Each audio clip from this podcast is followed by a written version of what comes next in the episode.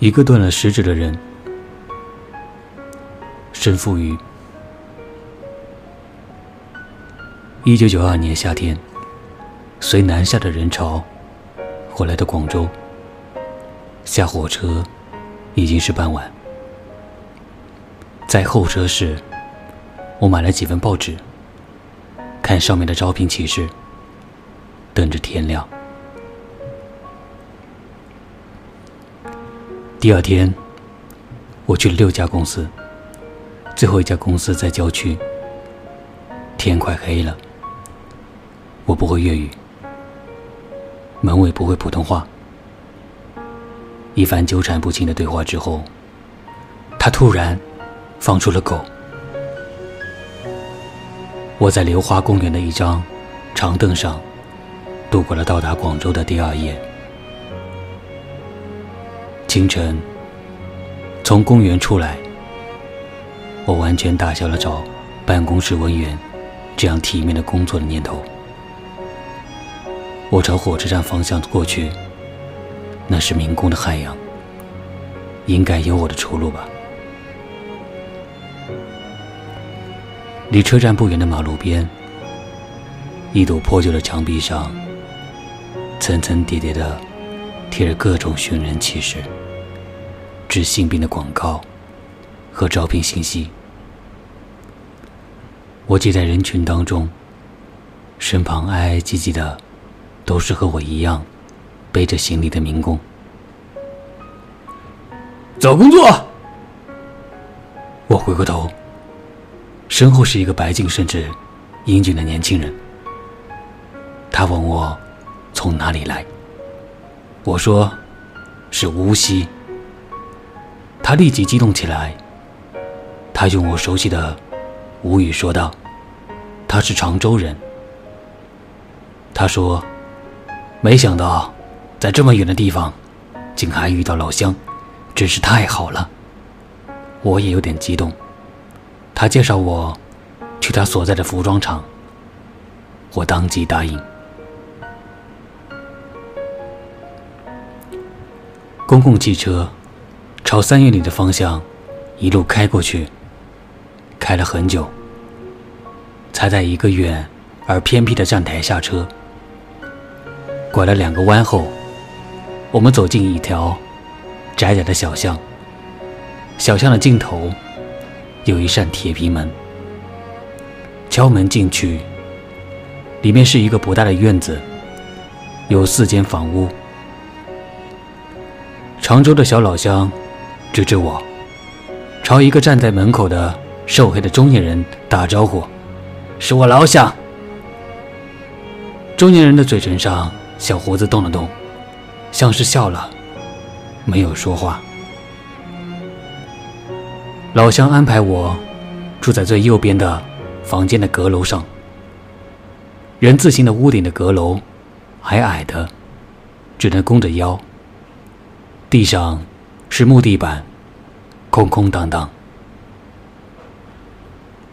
然而，当晚竟然热闹起来，上来六七个人，有男有女，显然跟我一样，都是被介绍来打工的。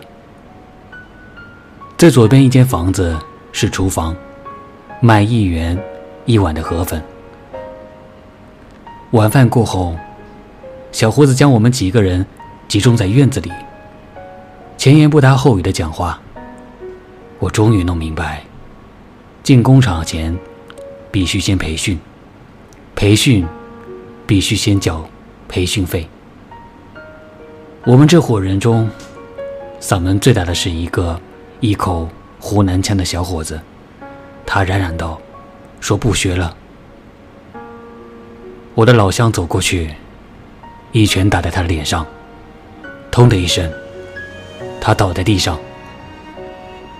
于是，所有的人在另外两个小伙子的看护下，到中间那间房子里交钱，一人两百元。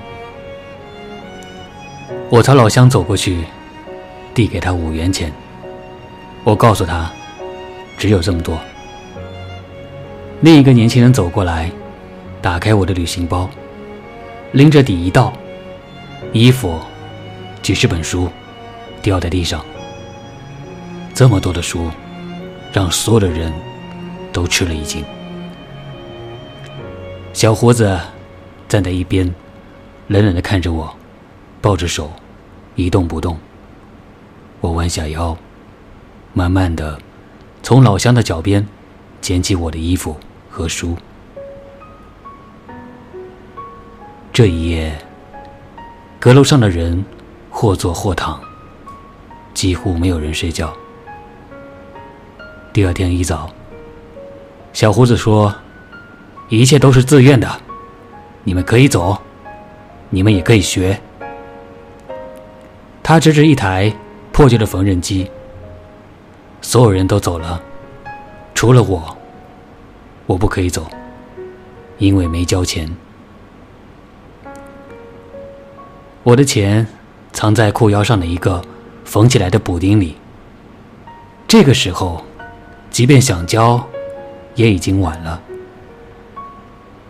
老乡拉我坐在树荫下的板凳上，他说：“没想到。”你还是个读书人，老大是看重读书人的，我们一起干吧。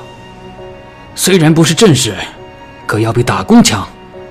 等有了足够的钱，想做什么就可以做什么了。我摇摇头，可能你不相信，我到广州来，并不是为了钱，我只想找一个机会。到底要什么，我也不知道。但是你们让我做的事。我一定不会做。只要做了一件，我这一生就完了。我他谈我的经历，谈我对未来的打算。他默默的听着，没有插话。最后，他把总放在口袋里的左手拿了出来，放在我的面前。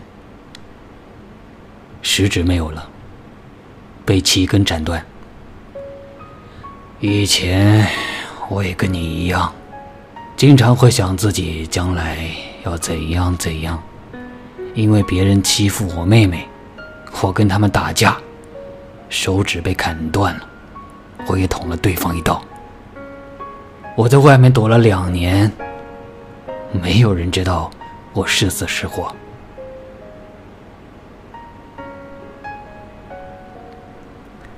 第二天。天还没大亮，他来喊我。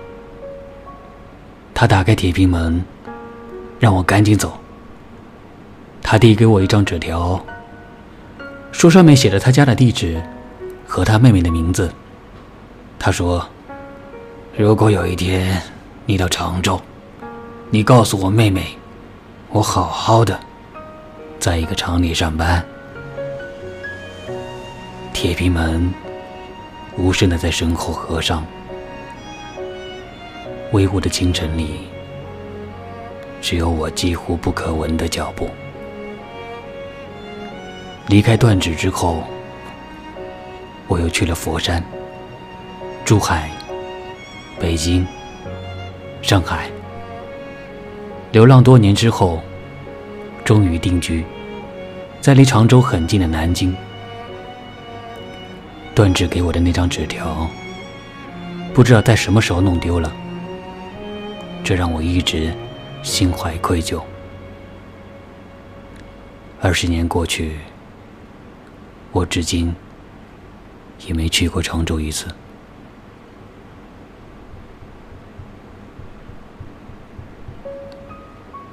本篇文章来自申富宇的。一个断了食指的人，我是童谋，感谢聆听。